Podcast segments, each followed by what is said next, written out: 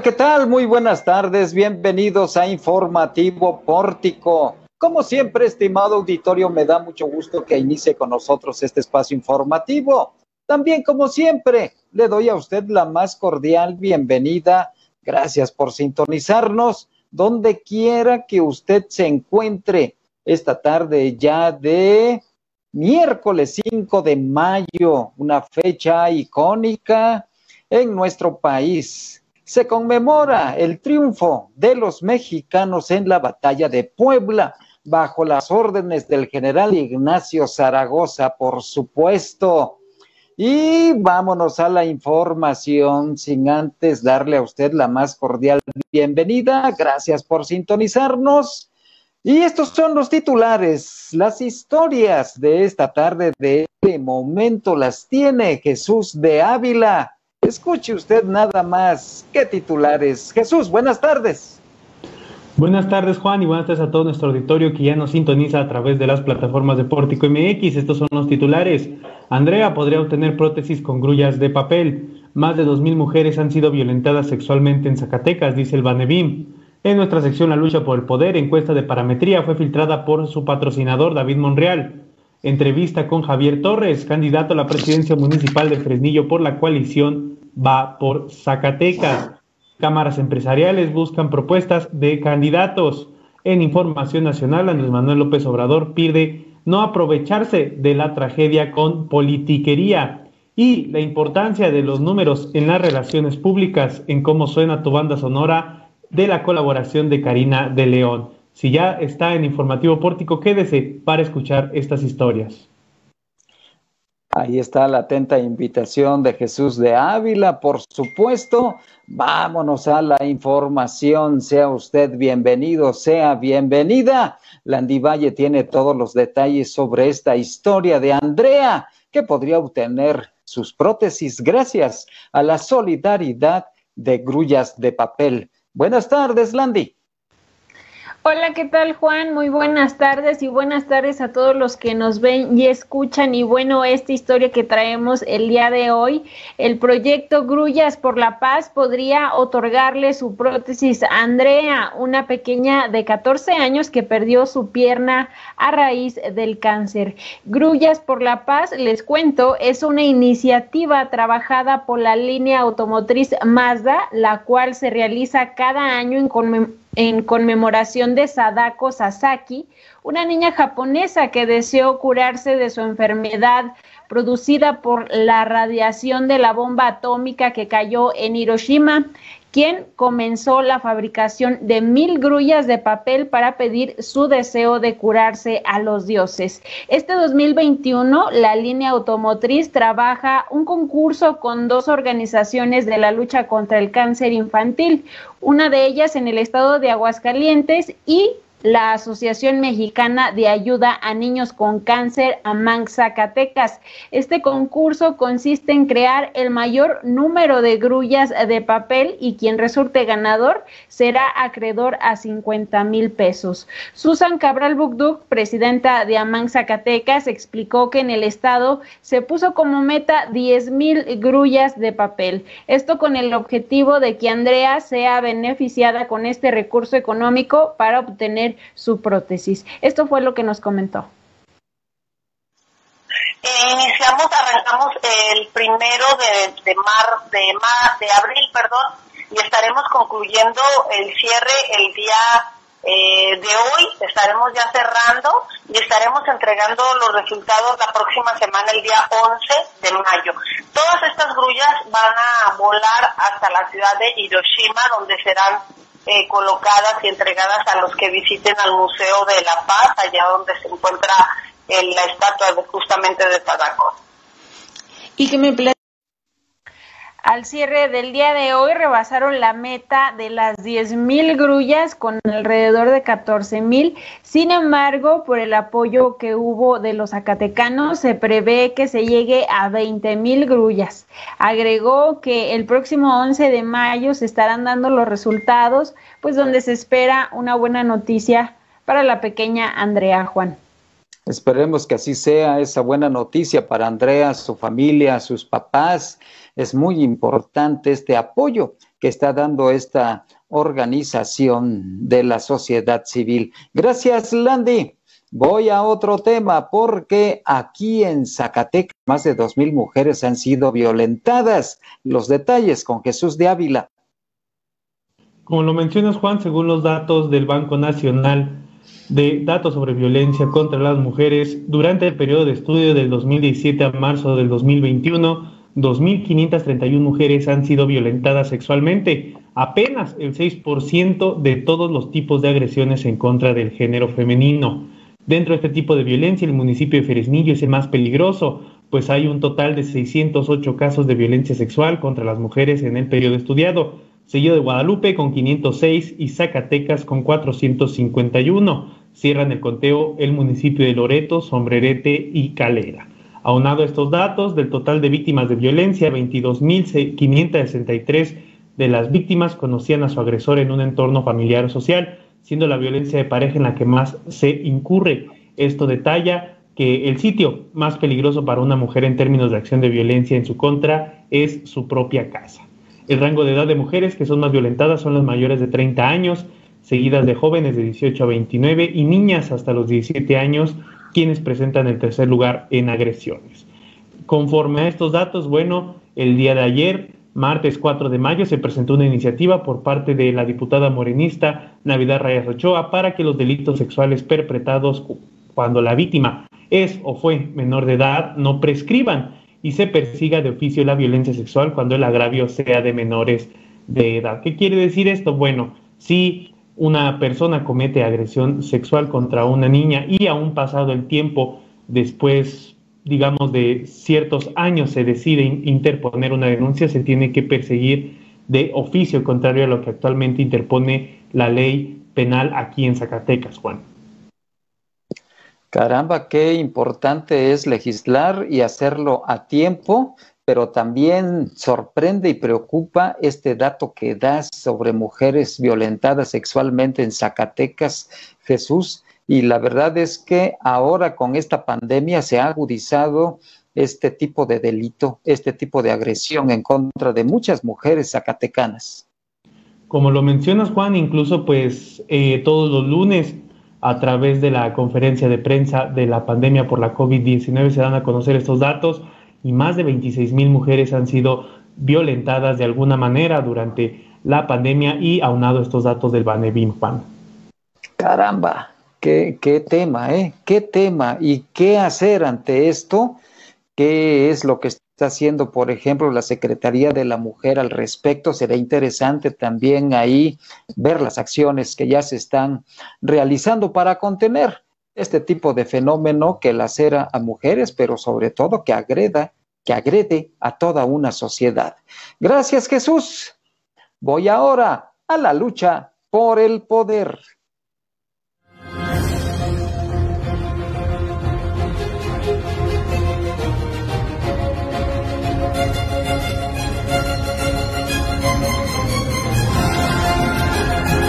Elecciones. La lucha por el poder.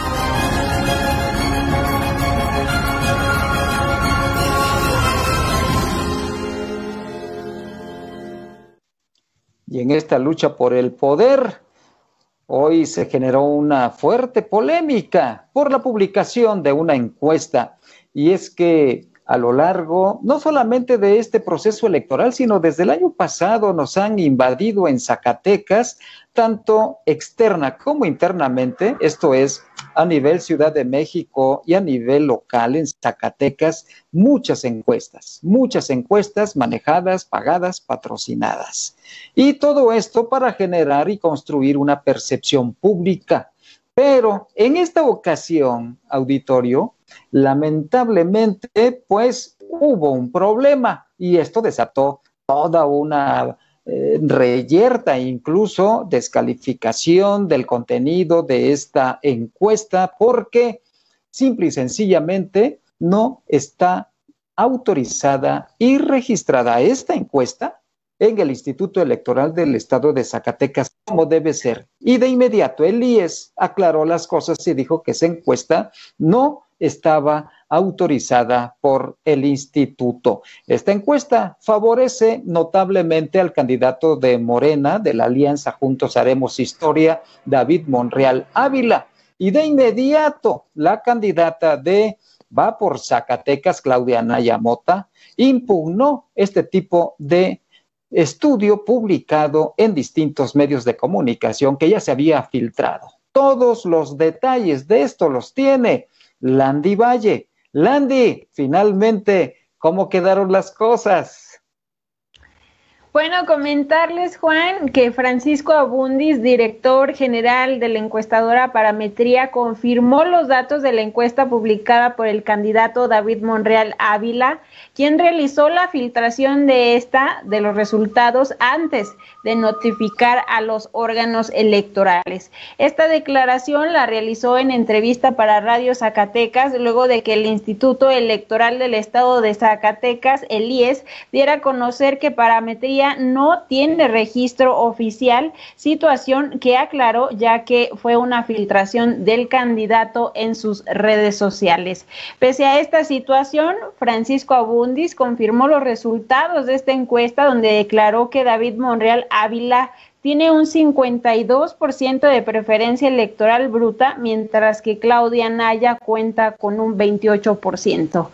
En esta encuesta publicada el pasado miércoles refleja una preferencia efectiva del 60% para David Monreal y un 35% para Claudia Naya, situación que explicó puede cambiar al día.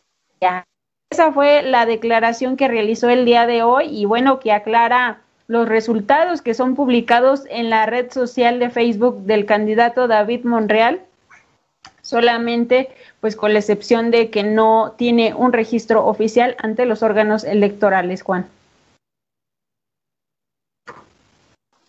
Estamos ante una situación un poco difícil porque no se está respetando las reglas que ha impuesto y que acordaron los distintos partidos políticos, por supuesto, en el Instituto Electoral del Estado de Zacatecas. Hay una flagrancia a la normatividad en ese sentido y eso es lo que queda también en esta, en esta polémica. Gracias, Landy. Voy ahora hasta Fresnillo, Zacatecas, en donde Javier Torres, el candidato de la Alianza, va por Zacatecas, allá en Fresnillo, está en la línea telefónica y le agradezco que acepte esta comunicación con nuestra audiencia.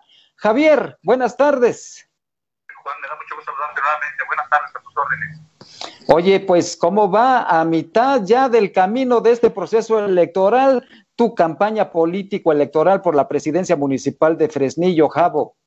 Sin ánimo triunfalista, Juan, eh, muy contento, con una muy buena recepción por parte de los ciudadanos de Fresnillo, en sus comunidades, en las colonias, en estas 200, 258 comunidades del mineral, cerca de 79 colonias y 57 fraccionamientos. Muy bien, Juan, la gente muy receptiva de la propuesta de tu servidor, Javier Torres de Claudia Naya, nos ha visitado nueve ocasiones aquí al mineral de Fresnillo con Norma Castorena, que también hago como la candidata a diputada federal, y pues mis tres candidatos a, diputados y diputadas eh, locales. Hemos hecho una muy buena mancuerna, la gente, insisto, muy receptiva, muy participativa, participativa echada para adelante, con ganas de que Fresnillo tenga pues la perspectiva de cambio que siempre se ha anhelado, Juan. ¿Ves alguna coyuntura que pueda cambiar favorablemente a tu campaña en este momento? Sí, por supuesto, yo creo que la moneda está en el aire se jacte de decir que está victorioso en este momento, creo que mentiría. La ciudadanía de Fresnillo está analizando precisamente las propuestas que estamos emitiendo nueve candidatas y candidatos a la presidencia municipal. Creo que como nunca en la historia la gente de Fresnillo había decidido participar, algunos actores políticos, gente de la sociedad civil. Creo que la moneda está en el aire, Juan, nada para nadie. Sin embargo, pues te puedo decir sin ánimo triunfalista que la gente ve con buenos ojos la candidatura de tu servidor y por supuesto la propuesta. Oye, en algunas declaraciones que ha hecho en su campaña, Saúl Monreal dice que va a arrasar.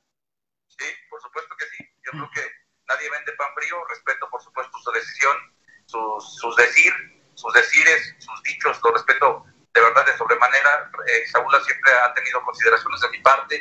Y la verdad, yo no, no entraría en una dinámica de cono frente a lo que pueda decir él.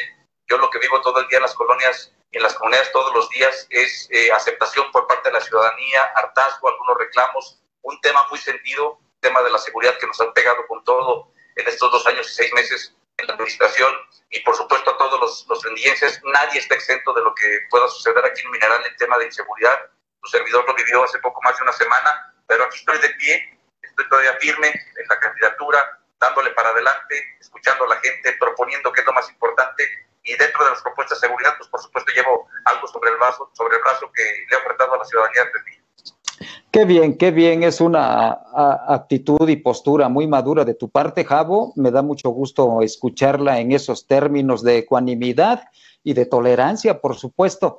Oye, a raíz de este incidente que tuviste, eh, ¿traes ya, eh, no sé, un, algo de, de, protección? No, Juan, inclusive sí eh, he tenido ofrecimientos, ofrecimientos y he platicado cargada del tema de seguridad. No voy a buscar yo seguridad personal, creo que sería inadecuado, creo que sería incongruente que si yo estoy pidiendo que tengamos seguridad en Fresnillo, me asignen a mí como candidato escoltas para que me resguarde, ¿no? El que nada debe, nada teme.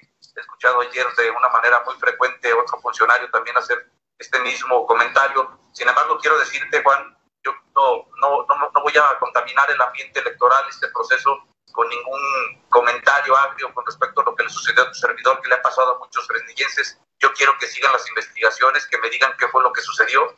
Hoy me pasó a mí, pero no, Juan, no busco yo ninguna prerrogativa ni ningún privilegio por parte del gobierno del Estado, ni tampoco de la Federación para salvaguardar mi integridad.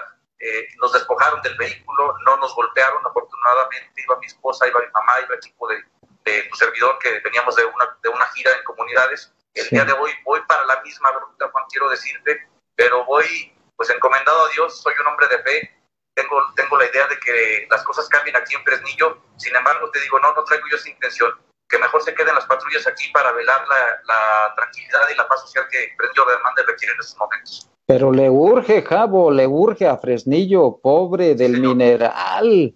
Caramba, cómo ha sido castigado, ¿eh? Y lamentablemente también en tu familia se ha resentido ese castigo de la violencia, Javo, con mucha pena. señora, a, tres años, precisamente, el próximo día 13 cumple tres años mi hermano con Alberto, que nos lo arrebataron. Hace poco más de un año y medio también a un esposo de mi hermana, esposo de mi hermana Mónica, mi cuñado Farid, ya no se encuentran aquí tampoco con, nosotros. Eh, la semana pasada me toca a mí, pero quiero que las cosas cambien en Fresnillo. La gente quiere que las cosas cambien también aquí en Fresnillo.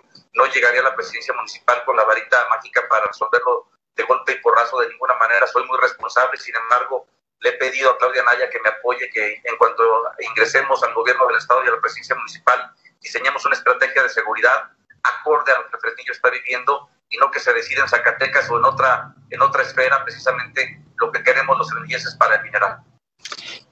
Eh, Javo, tú naciste, creciste y, te has desarrollado humana y profesionalmente en Fresnillo, lo conoces muy bien, tanto por la empresa como también por tu actividad en medios de comunicación. En este momento de la campaña electoral 2021, hoy 5 de mayo, ¿qué propuesta le haces a los fresnillenses y cuál crees que sea pues uno de los principales problemas que tiene el mineral? Eh, la seguridad, la seguridad, mira, ahorita viene pasando aquí la Policía Estatal por un lado, tu servidor, dos patrullas eh, muy fuerte por si escuchabas las sirenas. Sí. Eh, sucedió seguramente algo. La seguridad, Juan, si no tenemos seguridad, adiós, si no tenemos seguridad, la gente, pues no vamos a poder avanzar en las demás propuestas que tenemos. Quizás avancemos, pero de una manera más lenta. Seguridad, yo quiero particularmente en dos vertientes. Una, al exterior de lo que se encuentra la Policía Municipal Preventiva, lo que vivimos todos los ciudadanos. Queremos una policía de proximidad que vamos a instalar nuevamente en el duelo de, de Pepe Aro se instaló, ya no se encuentra dentro de, las filas de, la policía preventiva. La policía de proximidad le permitirá a los ciudadanos, a la gente que circula en el primer cuadro de la ciudad en sus vehículos, a los transeúntes, a los comerciantes, a los empresarios, tener precisamente esa sensación de que la policía preventiva se encuentra cercana, que se encuentra a la mano, que se encuentra tangible, visible y que resguarde precisamente su patrimonio. La policía eh, rosa, eh, hay, hay un índice muy elevado también, derivado también del, tema de la pandemia. La policía rosa nos dará también efecto positivo entre mujer y mujer. Las mujeres se comunican, eh, yo creo que de una manera más efectiva entre ellas. Y tenemos que abonarle. Hay mujeres policías preventivas que nos van a ayudar en esa parte, porque la violencia de género también ha estado en franco, en franco auge, no únicamente en Fresnillo, sino también en el Estado y en el país. Y lo más importante, viendo la otra cara de la moneda, vamos a motivar a nuestros policías preventivos, preventivos buscaremos la, la, posibilidad de incrementarles su sueldo, de que tengan mayores beneficios y prerrogativas, seguro médico, seguro de vida, que tengan una área de capacitación. Hay, hay suficiente espacio dentro de la policía preventiva donde podamos dotarles de la casa del policía, donde tengamos también un gimnasio, que se tenga también un área de computadoras para la capacitación, para que ellos estén documentando, que tengamos un comedor, que tengamos dormitorio, tengamos áreas acordes a lo que ocupa la policía preventiva. En otras latitudes, en otros países, en otros municipios, se ha llevado a cabalidad estos, este tipo de proyectos. ¿Por qué en Fresnillo no aspirar precisamente a darle esa certeza a nuestros policías, motivarlos? Porque son finalmente quienes nos van a ayudar en un tema muy importante que le compete directamente a la policía de, de Fresnillo, a las policías municipales, la prevención, Juan. Yo siempre he sido de la idea que todo lo que sucede en el municipio de Fresnillo tendrá responsabilidad y tendrá injerencia y recaerá sobre los hombros del presidente municipal. En ningún momento voy a, a sustraerme de ese dicho, de esta frase y de este hecho que por supuesto los frenillenses, los zacatecanos exigimos que las autoridades municipales se responsabilicen de lo que pasa, que coordinen porque son la primera autoridad de los municipios. Perfecto, voy, pues muy bien, mucha claridad, Javier, y te deseamos reiterada suerte y seguimos, por supuesto, en comunicación y muy atentos al desempeño de tu campaña. Te mando un fuerte abrazo, Juan, un saludo a tu auditorio y te agradezco mucho la consideración y aquí estamos a la orden. Muchas gracias, muy buena tarde. Buenas tardes, Javo. Es Javier Torres Rodríguez, candidato a la presidencia municipal de Fresnillo por la coalición Va por Zacatecas. Vamos a otro tema, porque este día las cámaras empresariales tuvieron una reunión, están buscando hacer propuestas a candidatos a puestos de elección popular. Jesús de Ávila tiene los detalles. Adelante, Jesús. Pues la Canacosac y la Canacintra buscan el fortalecimiento económico y la salud para los trabajadores en las propuestas de los candidatos a diputados, presidentes municipales y gobernador para ponderar quién tiene la propuesta que se acomode más a las principales peticiones de estas cámaras. En el caso de la Canacin, de la, de la Canacosac, perdón, el presidente Javier Flores López declaró que salud para los trabajadores es el principal eje que se busca en las propuestas de los candidatos, pues la pandemia por la COVID-19 mermó las estadísticas de ganancia de los pequeños comerciantes. Igualmente aseguró que hacen foros donde se invitan a los distintos candidatos para las diputaciones, alcaldías y gobernatura para que exista un voto informado el próximo 6 de junio. Esto fue lo que dijo Javier Flores. Nuestras solicitudes en tres cosas. Uno, salud. Salud para los, nuestros empleados, salud para los, los propios comerciantes, salud obtener las vacunas, salud para poder desarrollar nuestras actividades. Dos, seguridad para poder desarrollar las actividades. Y tercero, sería todo lo que es la relacionada capacitación y promoción de nuestros servicios y productos. De igual forma, la presidenta de la Cámara Nacional de la Industria de la Transformación en Zacatecas, Sara Hernández Urenda, declaró que lo que buscan en las propuestas de los candidatos es la recuperación económica, principalmente por la crisis financiera que, del, que pues mermó las ganancias de las empresas durante el 2020. Para esto también se han hecho invitaciones a los distintos candidatos para que presenten sus propuestas a los agremiados de la Canacintra. Son los principales ejes, salud y fortalecimiento económico, los que buscan las cámaras empresariales, Juan. Pues muy buena propuesta, muy buena iniciativa. Ojalá y que los candidatos atiendan esta invitación de los organismos empresariales que están preocupados por sus agremiados y por supuesto por la reactivación de la economía zacatecana. Gracias Jesús. Cerramos con esta información la lucha por el poder.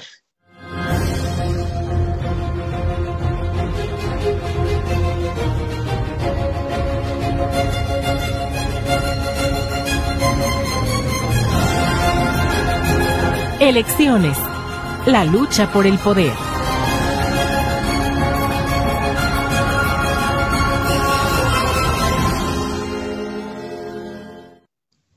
Voy al ámbito nacional porque este día en la mañanera, en la conferencia de prensa mañanera que sostiene todos los días el presidente Andrés Manuel López Obrador se refirió al tema de esta tragedia en el metro de la Ciudad de México, en la línea 12, la llamada línea dorada. Y Araceli Martínez tiene los detalles. ¿Qué fue lo que dijo el presidente Ara? Buenas tardes. Muy buenas tardes, Juan, amigos de Pórtico MX. Bueno, hoy eh, continúa este tema, este tema de la tragedia en el metro, en la línea 12 del metro de la Ciudad de México. Y hoy el presidente Andrés Manuel López Obrador calificó como oportunista e inmoral el amago del Sindicato Mexicano de Trabajadores del Metro de la Ciudad de México de realizar un paro en todas las líneas del sistema por las malas condiciones de infraestructura y por la falta de mantenimiento. Luego de que el secretario del Sindicato Mexicano de Trabajadores del Metro, Jesús Urban, advirtiera que cerca de 8 mil empleados analizan un paro total de labores a raíz de lo sucedido en la línea 12, en conferencia de prensa desde Palacio Nacional, el mandatario lamentó que en medio de la tragedia se busque hacer política en el marco de las elecciones federales. Esto fue lo que dijo. Ayuda en nada con esas este, actitudes. Eso tiene más que ver con lo electoral, con la politiquería. Como estamos en tiempos de campaña, Señaló que el camino correcto es que el sindicato denuncie ante las autoridades la falta de mantenimiento y se actúe conforme a derecho y no pretender sacar raja política de la tragedia. Eso fue lo que dijo en sus palabras. Y bueno, también mencionó a los diputados del PAN de la Ciudad de México, quienes decidieron hacer una conferencia de prensa frente a la trave y los vagones caídos. Esta escena la calificó como una actitud irresponsable que busca aprovecharse de la tragedia. Y es que, bueno, esta situación eh, fue protagonizada por el candidato a diputado local por la alcaldía de Benito Juárez, quien eh, de nombre Christian, Christian Bon, quien fue increpado por una mujer que buscaba a su nieto.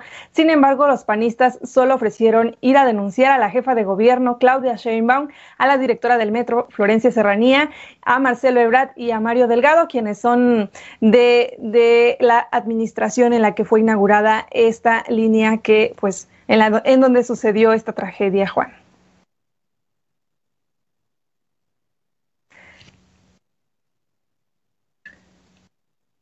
Comentarte también que hay más información eh, nacional en el portal de portico.mx para que nos busquen y también en las redes sociales. Juan, ahora sí te escuchamos.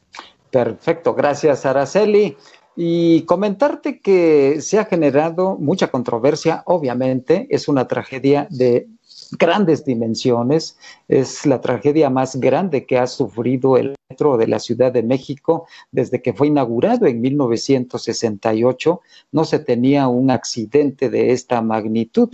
Y el cuestionamiento que ha permeado mucho en medios de comunicación entre analistas, especialistas, observadores, periodistas y también en las redes sociales, todo apunta hacia el mantenimiento no solamente de esta línea que desde que se inauguró ha tenido problemas y que de hecho fue cerrada durante la administración de Miguel Mancera durante casi dos años por problemas que tenía en la vía, no en la estructura, no en las ballenas, pero ahí en estas estructuras se ve que no hubo el mantenimiento correctivo conveniente y prudente porque hay muchas denuncias, muchas fotografías que fueron publicadas y que al parecer nunca se atendió, Araceli.